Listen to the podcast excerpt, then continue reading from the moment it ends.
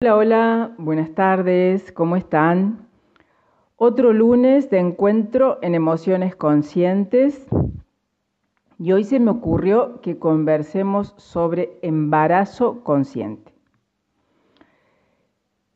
Todo empezó con el disparador de una pregunta que se me ocurrió. ¿Cuándo realmente comenzamos a criar, entre comillas, a nuestros hijos e influir en sus estados emocionales y su futuro.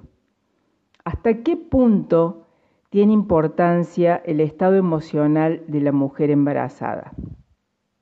¿No? Es una pregunta potente.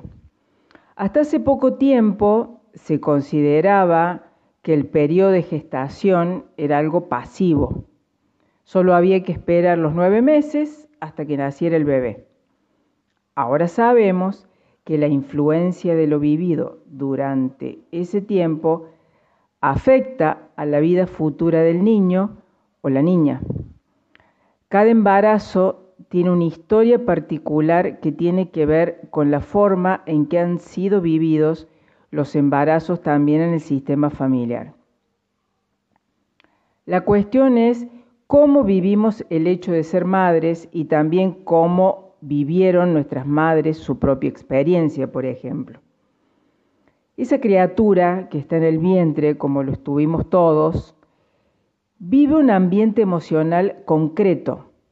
Se mueve con su mamá, escucha su voz por dentro, se alimenta de lo que ella come, duerme con ella, se ríe, llora o se emociona con ella. Nota si está estresada, si se siente atendida, si tiene miedo o si sufre por algo. Todo siente ese bebé. Por ello, durante ese tiempo, aprende su manera de relacionarse con el mundo. Por eso la respuesta a la pregunta, qué le sucedía a mamá cuando estaba embarazada de mí puede dar respuestas a cuestiones de nuestra propia vida actual. La comunicación entre la madre y el bebé es tan completa que va más allá de las palabras. El bebé tal vez no sabe lo que le pasa a la madre, pero sí sabe exactamente cómo lo vive sabe si está angustiada, si está feliz, si está preocupada, todo lo percibe. El doctor Eduardo Gratacós asegura que nuestra inteligencia depende de tres tercios. El primer tercio de tu vida intruterina, el segundo tercio de tus primeros años de vida y el tercer tercio de tus genes. Y subraya que los genes son importantes, pero dependen del ambiente en el que se desarrolla cada persona.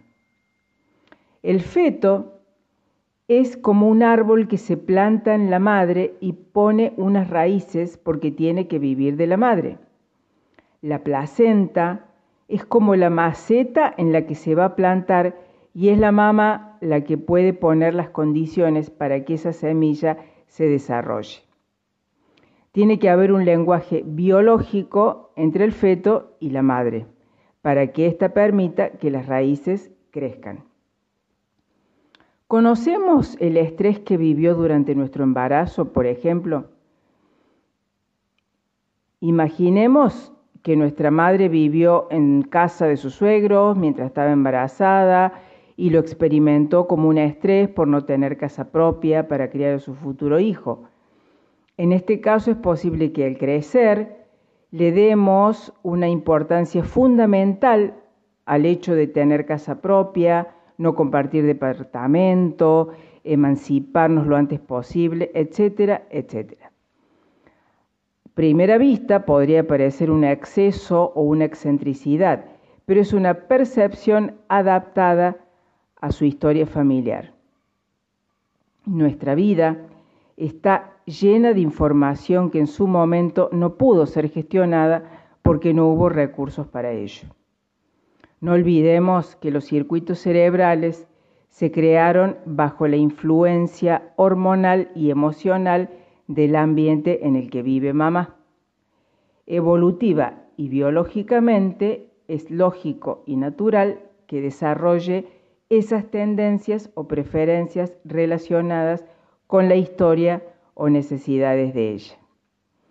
Cuando nace el bebé, la experiencia emocional materna conforma la mitad de la personalidad del individuo. En el próximo bloque vamos a estar conversando con Noelia Alicio. Ella es Dula de profesión. ¿Han escuchado hablar de Dula? Es una profesión, eh, digamos, si bien es una tarea que se hace hace muchos años, el tema del acompañamiento en el embarazo y parto es verdad que como profesión tiene pocos años de desarrollo. Vamos a estar conversando con ella para que nos explique en qué consiste el trabajo de una dula y algunas vivencias de su experiencia. ¿Escuchamos música? Estás en RSC Radio, escucha cosas buenas. Soy Buenas tardes, Noelia, ¿cómo estás? Un gusto recibirte aquí en, RSC Radio, bienvenida. Muchas gracias, Lili. ¿Cómo andan todos? Espero que muy bien.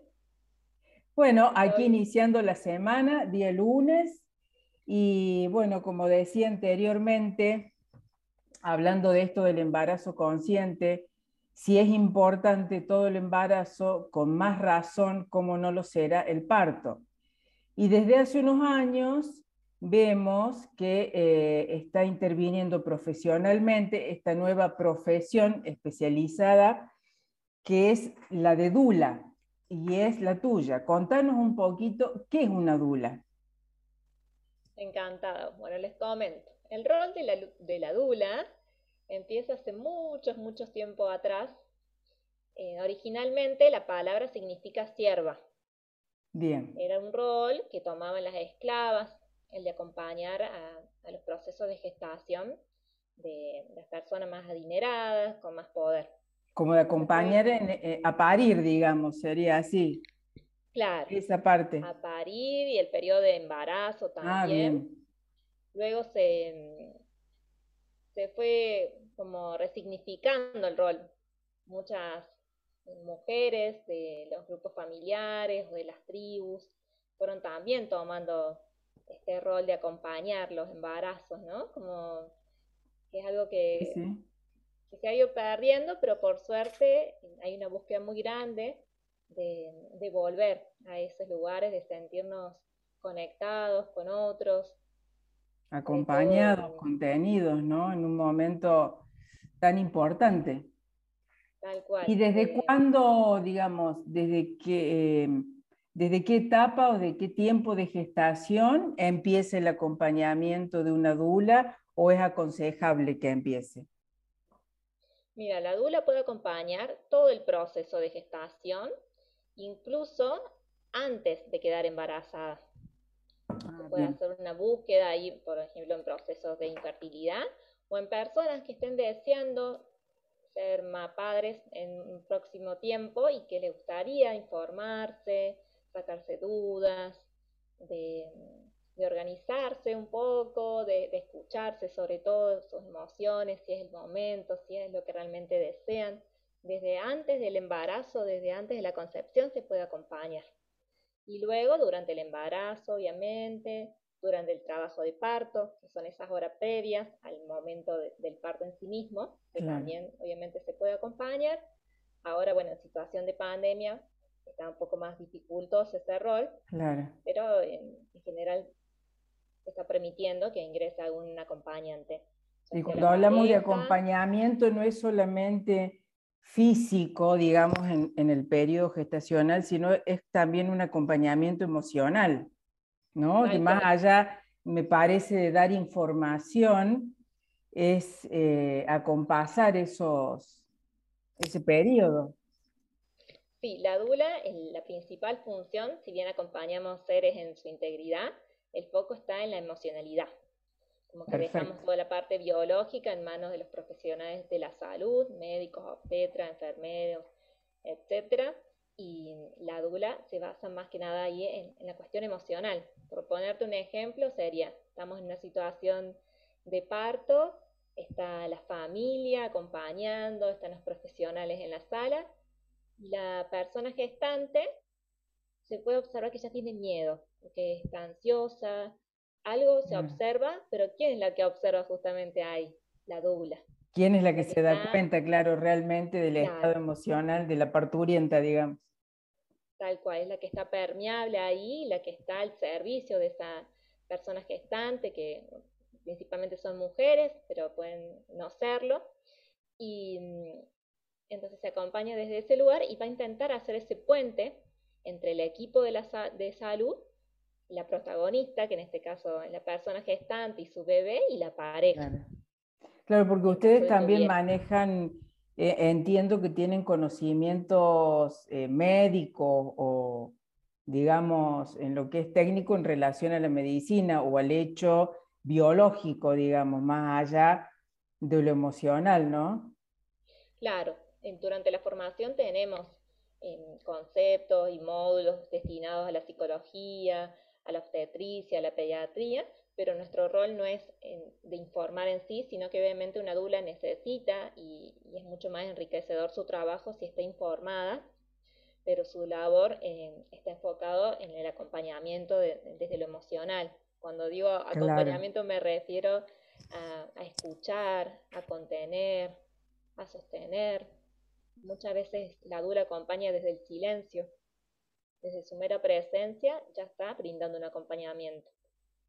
Qué interesante, qué hermoso. Empieza, claro, empieza a, generarse algo de seguridad y de confianza y de delegar de esto de, de, que hay otra persona que está pendiente de mí y que va a poder ayudarme en ese momento. Supongo que debe ser, no sé, de acuerdo a tu experiencia, eh, también como el servicio de una dula, se me ocurre, no sé, decime si es así, cuando la mamá es primeriza, ¿no? También debe ser como más requerido el servicio, ese miedo por la que todas hemos pasado, el miedo a lo desconocido que es tan inmenso, porque más allá de que la persona se prepare y tenga información, en ese momento eh, es como que se caen todos los libros. Tal cual, es la, principal consulta, las personas primerizas, las familias primerizas, aunque también suele haber acompañamientos en, personas que han vivenciado un parto anterior que no ha sido agradable, ya sea ah, por una pérdida gestacional, algún malestar, algún, algo que no querían y que sucedió, eh, algo que quisieron modificar, de tener otra experiencia. Entonces se acompaña muchas veces también desde ahí. Claro.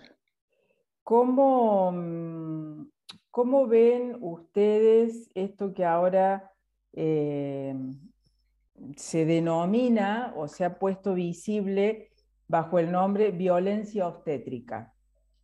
¿Cómo lo, ven o, ¿qué, testimonio puedes dar de, ese tema como profesional, no? Sí, te cuento Lili que, tristemente es una realidad.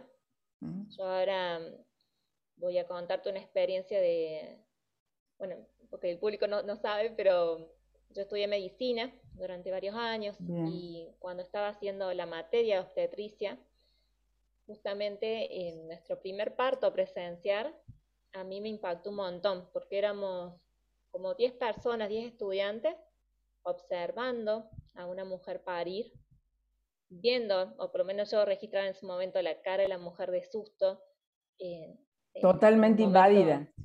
Totalmente invadida, porque estaban los profesionales y en la puerta, que no, pasaba creo que metro y medio, eh, había 10 cabezas intentando ver el primer parto en su vida, pero los que tenían que ser los protagonistas la estaban pasando muy mal. Y, mm, y, fue en ese momento que decidí, no, dije, yo no quiero esto, prefiero esperar el próximo parto, me corrió sin costado y en la sala contigua había justo una mujer eh, que yo pensé que en su momento que era enfermera, hablándole así suavecito y amorosamente a otra mujer gestante. Y, yo dije, wow, qué bueno que, que, por más que esté esa realidad, haya también simultáneo un montón de profesionales ejerciendo en su labor desde la empatía, desde la escucha. Claro, con más conciencia, ¿no? con más conciencia humana, tan, tan difícil que parece a veces de, conseguir. Tal cual.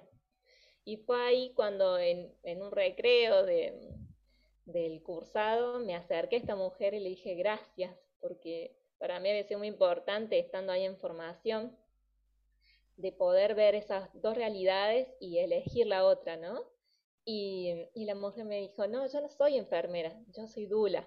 Y ahí me ah, Ese fue tu, ese fue tu descubrimiento, tu experiencia, mira vos. Y bueno, el, camino que luego ibas a ir. Bueno, Noé, si te parece, escuchamos un poco de música y después seguimos. Estás en RSC Radio, escucha cosas buenas. Bueno, estamos de regreso conversando acá con la Dula Noelia. Y bueno, quedamos en el bloque anterior eh, contando ella una experiencia de violencia obstétrica, esto que lamentablemente existe y mucho. Eh, y bueno, seguimos entonces, a ver, hablando, ¿qué más? Eh, aparte de la invasión en una sala de partos, por estudiantes, por gente extraña. Eh, ¿Qué más es violencia obstétrica? Bueno, Lili, ¿qué puedo decirte más allá de, esa realidad que me tocó atravesar? Se ve en, la cotidianeidad, digamos, ya sea la misma posición del parto, es una postura que es cómoda para el ginecólogo, pero no, para, la, no para la mujer, claro. Claro, lo ideal sería, bueno, la postura ideal, esto es muy importante, me encantaría poder Sí, sí, sí, sí, coméntalo, por favor. Es la que sea más cómoda para la persona que está pariendo, digamos. Ahí no hay manual. No hay regla. Claro, la mejor va a ser la que sea más cómoda. Por eso está bueno de probar antes distintas posturas o conocer, ya sea por imágenes, por videos, sobre todo por el instinto de dejarse llevar por el cuerpo, como... Claro, escucharlo el cuerpo, sentirlo, sí. Así es, de, escuchar qué está necesitando, qué, qué posición creen que le aliviaría. Por ejemplo, algunos prefieren estar de cuclillas, otros prefieren estar en, en, esas esferas que muchas veces hay en las esferas de parto, incluso en los hospitales, las esteras de, no me sale ahora el nombre, de esas de goma que se usa para pilates. ah, esas pelotas grandes así de goma, sí. Sí, esas son ideales para relajar ahí la zona de pélvica, de, estar durante la hora de trabajo de parto. Eso lo pueden probar en sus casas, tranquilos, ver si les relaja. Claro, es la, la, la posición adoptada habitualmente, es verdad, es la que le queda cómoda al médico, y es que así está como, le ponen, e, es horrible, la mercadería sobre el mostrador, digamos, fácilmente accesible, esa sería la, la traducción, sí, y es una posición absolutamente incómoda y antinatural incluso. Muchos también refieren que les alivia ir eh, al baño de la misma sala de parto, eso también es como un truquito para si se sienten un poco invadidos y por ahí no hay mucha cooperación dentro de los profesionales, pueden irse al baño un rato, eh, estar ahí sentadas, probablemente también favorezca a pasarlo mejor en el momento de las contracciones y favorecer por la ley de, misma de la gravedad el descenso del bebé. Claro, claro. Y, respetar, ¿no? Es como respetar los biorritmos, lo que necesite, si quiere, entiendo yo, gritar o callarse o eh, no sé, porque es un estado tan particular y tan extremo, ¿no? Ese de cuando uno está por dar a luz. Sí, eso que mencionas es, muy importante, el tema de, habilitar la voz, porque pasa mucho que, que silencian, que dicen no grites, Cállate, sí, qué floja que sos, sí. Si supieran, si supiéramos todos, más allá de los profesionales, ¿no? Eh, el peso, el poder que tienen las palabras que decimos, y ni hablar en ese contexto de, embarazo, todo lo que podemos transformar para bien o para mal, ¿no? Como de silenciar a una persona que, es la protagonista. Sí, sí, sí, sí, sí, sí. Sí, un hecho muy violento, ¿no? Ya de por sí, cuando vos tratas de hacer callar, alguien trata de hacer callar un otro, es un gesto de violencia, con más razón en esa situación. Sí, y a su vez que hasta biológicamente, digamos, ayuda un montón poder hablar, poder gritar, poder vocalizar, poder gemir, todos esos sonidos que, salen como naturalmente, como esto, esto también, esta imagen puede ayudar mucho de, conectar con, con lo mamífero de cada uno. Y sí, porque somos, somos mamíferos, ¿no? Eh, es así. Claro. Más evolucionados que los otros, pero es como que se ha perdido el hecho natural, nos hemos olvidado de cómo es naturalmente un, dar a luz. Está, eh, está muy culturizado y, y, bueno, nos hemos olvidado de los fundamentos básicos, ¿no? Me parece.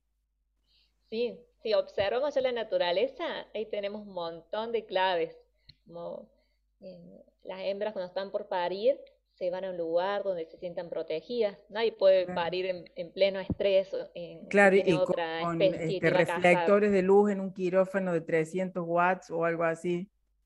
Tal cual.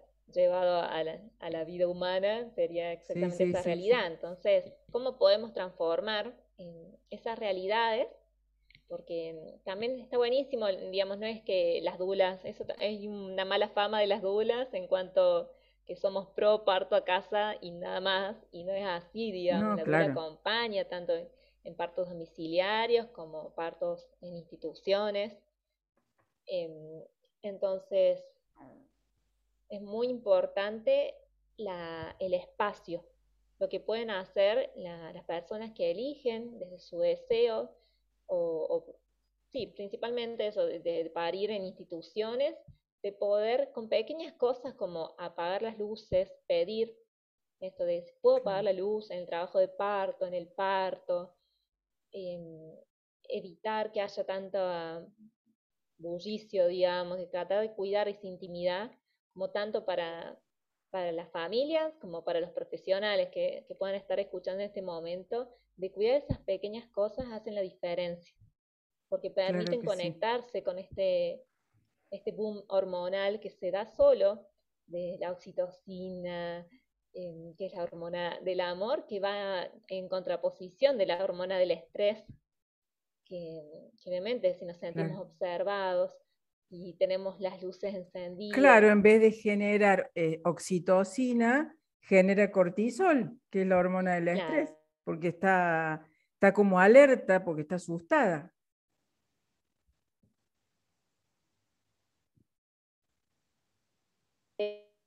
Que las contracciones sean más dolorosas y que se aceleren los tiempos. Ahí viene otra cuestión por ahí de, violencia. La inducción del parto, sí. Claro, con distintos procedimientos que, que muchas veces tienen que ver con no esperar un poquito más. Sí, sí, no, no esperar el, ritmo natural. claro. Sí, sí, sí. Ya sea porque hay apuro, porque el médico se tiene que ir, porque em, por lo que sea, pero no se respeta el ritmo de, la mamá y de su bebé. Sí, sí, sí, tal cual.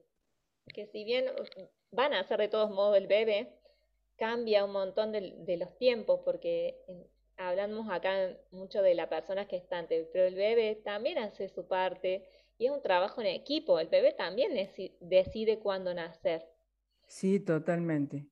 Y, es favorecerle las condiciones de ese nacimiento, porque no nos olvidemos que el bebé sale de un paraíso, como es el vientre materno, un mundo totalmente desconocido, a procurarse alimento y cobijo, cosa que antes no tenía necesidad, le venía solo. Ya el, nacimiento en sí eh, es, un hecho traumático para el bebé, entonces si no tratamos de acompañarlo eh, con todos estos pequeños detalles, eh, bueno, va a ser más difícil y más duro para el bebé y es una experiencia emocional para el bebé traumática, más traumática de lo que ya el nacimiento significa. Sí, y sería ideal poder tener nacimientos más conscientes y aquellos que capaz que están escuchando y, que, y que no hayan tenido esta suerte por desconocimiento o lo que fuese, eh, también dejarles la tranquilidad que siempre se puede elaborar. Esto que si ya ocurrió una violencia obstétrica, bueno, pueden seguirlo conversando, lo pueden seguir poniendo en palabras. Capaz que hasta este momento queda como las sensaciones corporales, pero nadie nombró lo que sucedió como violencia. Entonces, poder nombrarlo ya es sanador. Sí, sí, sí, sí, por supuesto. Siempre, siempre hay tiempo para volver a tener un nacimiento feliz. Eh, es así, o un parto feliz. Y esta es la manera, ¿no? Decirlo, nombrarlo, conversarlo para, para superar esa emocionalidad ese momento. Bueno, Noé, un placer. Recordanos, decirnos dónde te pueden ubicar, eh, tus redes, tu teléfono. Buenísimo, Lili. Bueno, les comento, mi proyecto es Sanar en Comunidad, Bien. donde trabajamos distintos pilares que son salud, arte, educación. Y ahí pueden encontrar un poquito de lo que hago. Mi red más activa en este momento es Instagram. Y si no, pueden encontrarme en Facebook como Noelia Alicio. Y les dejo mi número. Es, es de Córdoba, 3517 33 5411. Y estén atentos porque muy pronto vamos a empezar a, hacer círculos de personas gestantes para acompañar los, procesos de embarazo con música. excelente. estén interesados. iniciativa, sí. La música, la danza. Y ahí no hay, no es necesario tener conocimientos previos, sino solamente que les guste la música y la danza y que quieran tener un espacio para, conectarse con su bebé y conectarse con otras personas que están atravesando algo similar. Claro, y así tener un, embarazo consciente con vistas a un nacimiento, un parto consciente, ¿no? Bueno, Noé, muchísimas gracias, un placer haber compartido con vos y quedamos para un próximo encuentro. Muchas gracias. Perfecto, gracias a vos, Lili. Un abrazo enorme. Estás en RCC Radio, escucha cosas buenas. Bueno, hablaremos ahora de epigenética. ¿Sabes qué es la epigenética? Es una ciencia que tiene por objeto el estudio de las relaciones entre naturaleza y ambiente, o sea, la interacción entre los genes, naturaleza, y el entorno, ambiente. Claramente, el ambiente interno del vientre femenino es el primer entorno que acoge al nuevo ser e influye decisivamente en el ajuar genético, digamos, con el que ya viene dotado. Ese entorno no es solamente la mamá, se amplifica al ambiente familiar y su clima afectivo. También incluye la cultura en la que está inserta esa mamá y esa familia y las formas de convivencia que suelen estar en constante cambio.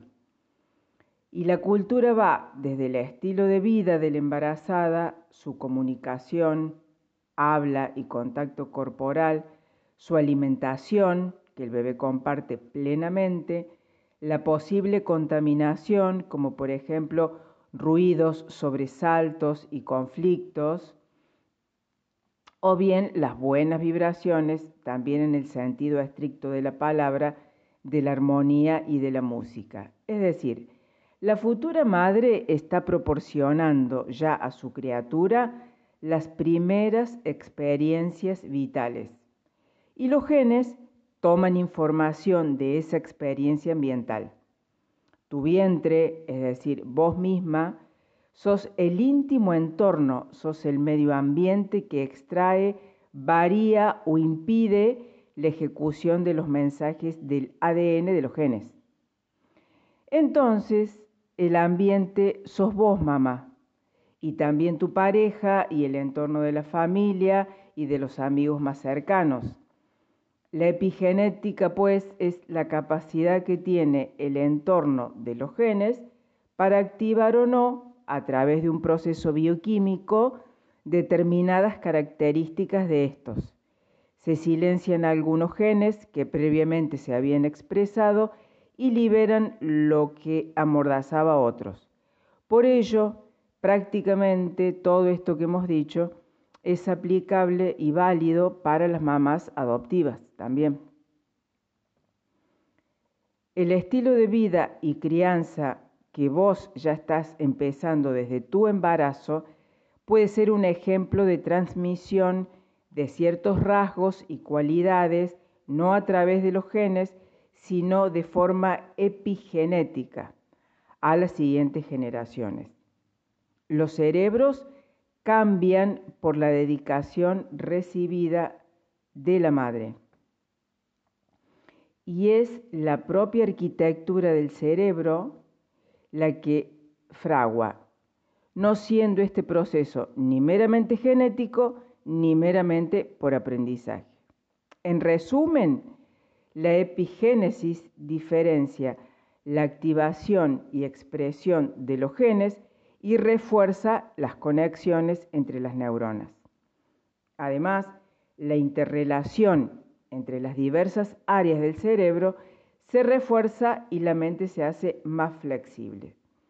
En otras palabras, las experiencias tempranas de la vida, que empiezan desde el momento en que el feto está en el útero de su madre, influyen en la función cerebral y alteran los puntos de referencia neuroendocrinos. Estas experiencias tempranas incluyen la nutrición, los hábitos, la conducta y el estado mental de los progenitores y eventos adversos como el estrés, el maltrato o la malnutrición pueden alterar directamente el estado de la salud del niño. Estas alteraciones pueden provocar efectos perjudiciales que afectan el comportamiento y la salud a lo largo de la vida.